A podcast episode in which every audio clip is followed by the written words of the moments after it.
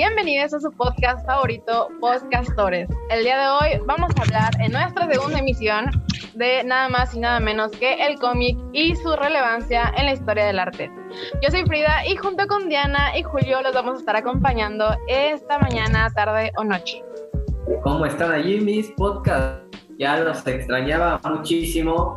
Espero estén cómodos donde sea que se encuentren, ya sea en casa, ya sea en el trabajo, ya sea cuidando a los niños, escuchándonos desde cualquier dispositivo. Espero que puedan disfrutar de este tema tan especial que tenemos preparado para ustedes, con mucho cariño como siempre. Eh, en especial yo, pues es un tema que a mí me apasiona mucho y pues espero puedan disfrutarlo tanto como nosotros, ¿no? Vamos a hacer, tratar de ser lo más claro posible para todos ustedes, nuestros podcastores. Bueno, yo soy Diana y bienvenido nuevamente a este espacio informativo sobre todo lo relevante en las ramas artísticas. Bueno, aquí como dijo mi compañera Frida, vamos a estar hablando del cómic, inclusive vamos a estar eh, eh, en general, ¿no? Porque igual vamos a estar hablando un poco acerca de la novela gráfica, acerca inclusive del manga, que yo sé que les gusta mucho a todos ustedes. Eh, el tema en concreto va a ser el cómic y su valor en, la historia del arte. Desgraciadamente, em, muchos críticos, cierto público en general, eh, toma el cómic como, como una simple forma de entretenimiento. Es algo que quizá no se le ha dado el valor que merece. Eh, muchos lo ven como, como pues como algo sumamente vago, que no puede estar a la altura de grandes obras literarias, ya sea clásica o moderna.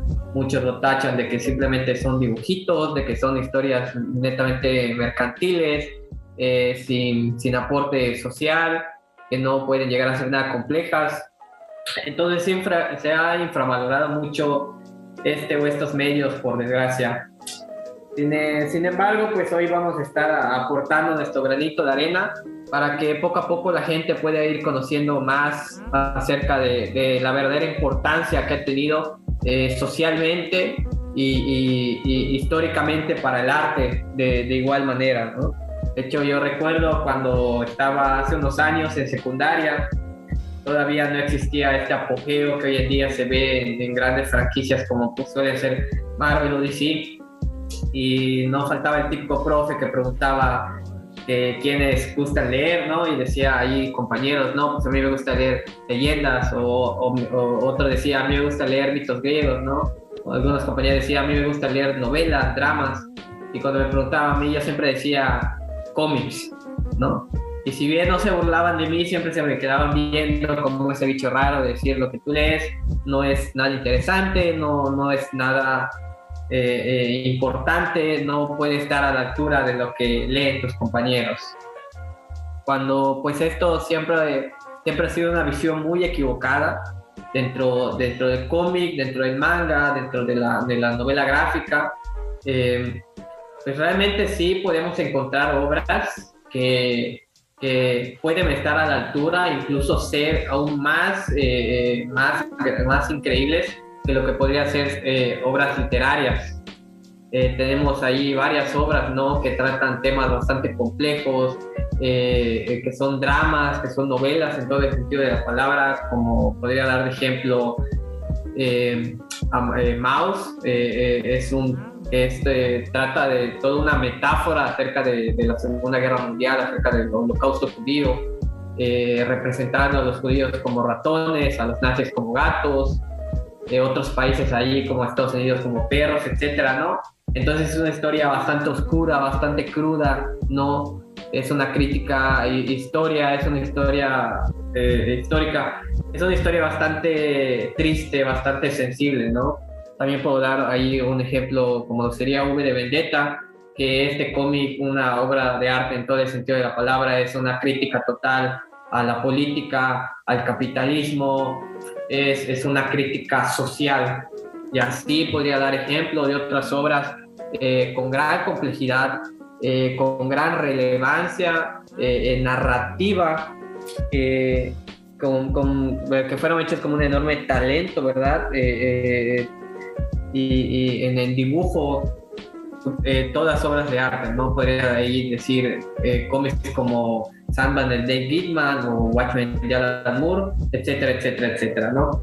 Entonces vemos que, que realmente son obras que pueden ser bastante complejas, bastante oscuras, bastante crudas en, en algún sentido. Y pues vamos a estar explorando un poco más allá de ellos, vamos a ver un poco acerca de, de su importancia histórica y qué aportaciones ha tenido eh, en el arte. Ok, vamos a empezar otra vez dando contexto eh, sobre lo que es el cómic y vamos a empezar con la definición de lo que es. La definición del cómic nos indica que son ilustraciones y otro tipo de imágenes yuxtapuestas en secuencia deliberada, con el propósito de transmitir información y obtener una respuesta estética del lector. El cómic es la narración de la saga de uno o más personajes en distintas situaciones y cómo estos y la historia se van desarrollando. También cabe aclarar que cuando hagamos mención del término cómics, estaremos haciendo mención de algunas obras consideradas como novelas gráficas, que desde hace mucho ha existido un debate de si realmente es algo diferente el cómic o solamente es una manera elegante de referirse al mismo. En general, se piensa que para que una obra sea considerada una novela gráfica, tiene que tratarse de una narrativa ficticia de longitud considerable que suele abarcar temas más complejos de la experiencia humana, como una novela literaria. Sin embargo, hay publicaciones que no cumplen con estos requisitos y aún así gran cantidad de personas consideran que están dentro de esa denominación. Así que para evitar términos difusos y complicaciones, generalizamos con simplemente cómics. Pues como dijo Alan Moore, novela gráfica es un término que se empezó a utilizar con el pretexto de venderte los cómics más caros. Ahora, también para el lado del contexto histórico, hay que remontarnos al antiguo Egipto, que es el ejemplo más claro que hay acerca de esto. Pues aquí hay registros de dibujos secuenciales a partir de los vestigios de la creatividad del hombre de aquel entonces. Estos se pueden encontrar en templos y tumbas con el fin de relatar la historia ya sea del difunto de sus propios dioses para que posteriormente estos puedan pasarse a generaciones futuras y puedan conocer acerca de su propio pasado.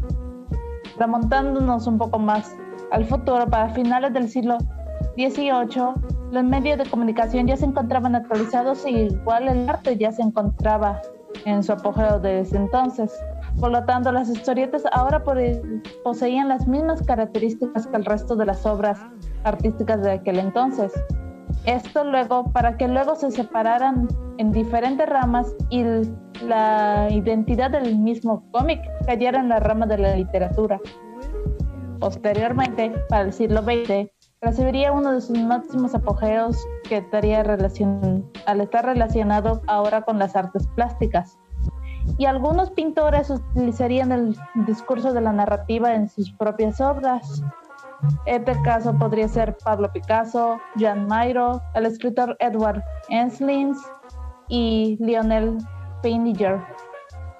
Así es, ahorita tienes ahí mucha razón en eso que dices, ¿no? De que justamente fue en el, en el siglo XX donde este, este medio empieza a tener una repercusión eh, bastante grande, donde ya se le empieza, eh, pues si no bien a darle importancia, sí empieza a recibir cierta atención ahí de parte de, ciertos artistas, ahí mencionaste a grandes nombres, eh, por ejemplo Pablo Picasso, y, incluso empieza a, llamar la atención de, lo, de, lo, de algunos museos, de algunas galerías y más específicamente, fue en la década de los 60 donde ya este cómic eh, hace una explosión, ¿verdad? Tiene un apogeo enorme eh, gracias al, movimiento del pop art, que ya pues ustedes nos, nos ilustrarán un poco más adelante acerca de, de todo esto. Pero ya fue en la década de los 60 este, en donde recibe, eh, donde se vuelve este foco de atención para el mundo del arte, ¿no? Y justamente fue en el, en el 67 donde por, donde por primera vez eh, el cómic eh, eh, se le dedica una exposición completa por el, por el, por el museo, por, por, un museo, ¿no? O sea, fue la primera vez, imagínense, que, que un medio como el cómic se considera arte y se expone dentro de lo que puede ser, dentro de lo que puede ser un, un museo y ya a partir de aquí es donde, donde tiene una evolución, donde empieza a tener eh, todo un boom. Por ejemplo, ya en los años 80, en el, en el 83, eh, se inaugura otra exposición, esta vez en, Nueva York, en, el Museo de Whitney, y se recorrida un, un, recorrido, y se hace un, perdón, un recorrido visual del cómic, ya inclusive como vanguardia artística, o sea que ya no solo pasa a ser una técnica, eh, una forma de hacer arte eh, por, por los artistas, sino que inclusive se le empieza a considerar como vanguardia artística, o sea, como un movimiento ya, ya en específico. O sea, imagínense cómo, cómo pasa de, de ser algo eh, pues menospreciado a ser realmente un foco de atención así de grande en lo que es el, mundo del arte, ¿no? Ya, ya ahí mismo en los 80, brincando al, al 87, se dedica a otra exposición en, en, el Museo de Arte Contemporáneo eh, de, de Gante, y aquí ya inclusive se le mostraría al público europeo como una rama independiente eh, del arte, ¿no? Y, eh, justamente en esta exposición ya se empiezan a mostrar a estos dos grandes monstruos del mundo del cómic, como es eh, Marvel y, y, DC. Entonces justamente fue en esta época, a partir de los 20, en donde el cómic recibe este apogeo, donde eh, se le empieza a considerar como vanguardia, como corriente artística, inclusive otras corrientes como el pop art empiezan a, utilizarlo como, como, como, fuente de inspiración. Y pues ya de ahí pasamos a lo que es hoy en día, el siglo XXI, donde pues realmente el cómic eh, eh, sigue teniendo este apogeo ya últimamente gracias a las franquicias cinematográficas, eh, de los universos como Marvel y DC, eh, que estos cómics han recibido diferentes adaptaciones a la pantalla chica, en la pantalla grande eh, y, y, otros medios, que ya pues ha, ha, sido un medio que se ha vuelto popular dentro de los jóvenes de hoy en día, inclusive dentro de los niños, pero que definitivamente no solo es algo para jóvenes y niños, sino que también puede ser algo para adultos debido a la, complejidad que hemos dicho de, lo que pueden llegar a ser eh, sus historias. Y bueno, no, no sé qué tengan que decirnos por allí, compañeras, acerca de, todo este tema del cómic, de los 60, del pop art, que nos pueden instruir ahí. Pues como mencionaste, el pop art fue en parte una ayuda para la introducción del cómic dentro de las galerías y las salas de arte. Y también podría decirse que revivieron aquel conflicto que había entre el arte y en lo que yo considero que no le tomaban la importancia de que era el pop art, que era cómo puede considerarse bello y bueno y serio el arte bajo el arte bajo y producido en masa para la población popular. A mi opinión, yo considero que se debe no solo a que estaba al alcance del público, sino también debido a sus colores brillantes. Y no solo eso, sino que el cómic, el cómic se benefició del arte pop, pero el arte pop también ayudó al cómic. En algunos casos, en algunos ejemplos más visuales podemos tener a la obra de Andy Warhol, en, en el caso de las Madonas, que parece los, sus colores vistosos, típicos de las portadas de aquel entonces. Warhol también aportó una buena visualización hacia los tebeos, que vienen siendo publicaciones destinadas a público infantil, principalmente historietas y chistes, mediante viñetas y recuadros. Eh, como dato curioso, en, en 1965 la editorial Marvel se llamaba Marvel Pop Art Productions. Poco duró este cambio debido a las quejas de los lectores. Posteriormente llegaría el primer movimiento artístico de la historia del cómic, Comics Underground. Estas eran mandadas directo al mercado. Por el lado oriental, igual surgió este movimiento con la diferencia que se estaba destinando para una expresión personal. Finalmente, en una época un poco más cercana a la actualidad de los 80 y primeros de los 90, ya en la era del apodado cómic alternativo, donde François Mouly de la revista de cómic de vanguardia Raw, donde se publicaron autores americanos, europeos y japoneses, y entre ellos la considerada madre de la novela gráfica contemporánea Mouse. Con el tiempo este modelo traería los cómics artísticos para adultos y aquí entrarían ejemplos como el libro vaquero o chambeadoras. Yo creo que, que sí hay mucha diferencia entre la novela gráfica y el cómic. O sea, no creo que nada más sea como lo que decía de Alan Moore de que nada más para vendértelos más caros. Yo creo que sí es mucho más dedicado a la narrativa, ¿no? O sea, sí es una es más pensada la historia que los gráficos igual. No sé. Esa es mi opinión. Fíjate que creo que, justamente eh, pues dentro de la, de la cultura friki, ¿verdad? Eh, pues siempre ha sido un tema de debate, incluso para entre, entre escritores, siempre ha sido e, este tema de, de controversia, porque inclusive el origen del término novela gráfica, no sé si se sepan ahí la historia, no puedo contarla ahorita. Adelante. Eh, justa, justamente se dio algo curioso, ¿no? Eh, hay un escritor, el, maestro Will Eisner, que, que, que, un día quiso escribir una novela, pero mediante, pues, eh, ilustraciones, o sea, mediante el, formato cómic. ¿Qué, ¿Qué, pasa? Que cuando en ese entonces eh, tú, tú, ibas aproximadamente en los 60, 70, ¿no? Del siglo XX, que, que les digo que empezaba a tener este apogeo, sin embargo, todavía eh, era sus inicios, todavía en muchas, muchas galerías, en museos, eh, librerías, no, no lo veían como una forma de arte o como algo complejo, ¿no? Pues él, él quería, tenía estas novelas, ¿no? Escritas en, formato cómic y para que las librerías le prestaran atención, él decía, oye, tengo algo para ti, quiero venderte una novela gráfica. Y yo era, ¿cómo? ¿Una novela gráfica? ¿Qué es eso? y te decía, te lo, si, si me permites, te lo muestro. Y básicamente muchas librerías dijeron, no, esto que me estás vendiendo es un cómic, no tienes por qué llamarlo novela. Hasta que un día una dijo, wow, esto que, que, tú dices que es novela gráfica es increíble. Entonces justamente, curiosamente, el término empezó como sí, como esta manera eh, elegante, vamos a llamarla así, como que de esta persona de vender eh, sus cómics. Pero la cosa está en esto. Si realmente un cómic eh, eh, con la misma complejidad, con la misma eh, pues, duración, ¿verdad? Con la misma dramaturgia que tiene pues un drama, una novela, simplemente sería cómic o realmente está bien llamarle novela gráfica.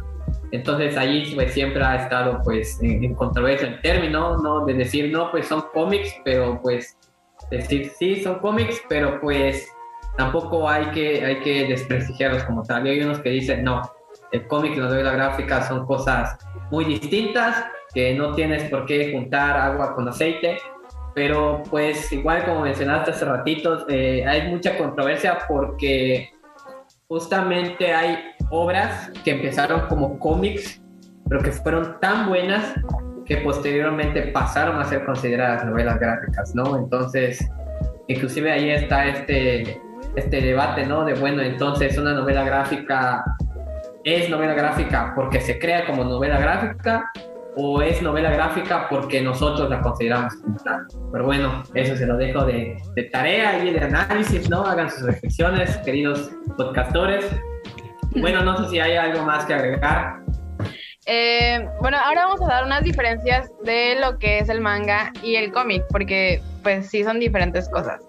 El manga se originó entre 1790 y 1912 y sí podría considerarse como un cómic japonés porque eh, se divide el nombre en dos kanji, man que significa informal y ga que se refiere a dibujo, juntos dicen garabatos, o sea, significa garabatos. Mayormente son realizados en blanco y negro y su estilo de dibujo es muy diferente al de los cómics debido a los trazados lineales que usan y a la forma de interpretar a los personajes.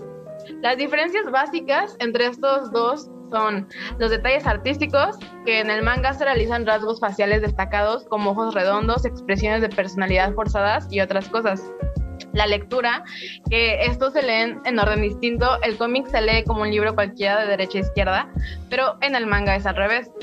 La cantidad de contenido, las publicaciones varían dependiendo del lugar y producción. El cómic europeo publica 52 páginas anuales, el cómic americano 288 páginas anuales y el manga puede llegar hasta 1048 páginas anuales. y el equipo de producción. El cómic europeo de uno a dos personas, el cómic americano trabaja con de cuatro a más personas y el cómic japonés de cinco a más personas. Esas son las diferencias básicas del cómic y el manga. Y pues, bueno, podcastores, eh, yo creo que ya podemos ir aterrizando, concluyendo el, pues, el tema el, el día de hoy. Esperemos haya sido de su agrado, como le digo. Eh, es un tema que a muchos les apasiona. Yo que estoy pues dentro de toda esta cultura friki, ahí net, pues un tema que a mí me encanta, ¿verdad? Que me encanta hacer esas aclaraciones de diferencias entre novela gráfica, cómic, si nos ponemos ya eh, muy concretos, cómic americano, cómic europeo, inclusive el manga, ¿no? Que a veces son diferencias eh, muy sutiles, pueden ser diferencias culturales, pero a veces la línea es tan delgada que pues es la tarea justamente que todos tenemos, ¿no? Ver qué hace a cada cosa, pues, pues lo que es, como, como diría ahí un amigo mío. Entonces, pues, esperemos eh, eh, eh, pues les haya encantado. nos vamos pues despidiendo de ustedes, así como hoy trajimos un tema interesante y pues esperemos seguir trayendo temas igual de buenos o inclusive mejores que este, que, el de que los anteriores. Y pues en un futuro podamos seguir creciendo toda esta comunidad, eh, eh, comunidad. Y pues ahí los queremos mucho, sigan en sintonía con nosotros, que tenemos más sorpresas para ustedes. Gracias, bye. Hasta luego.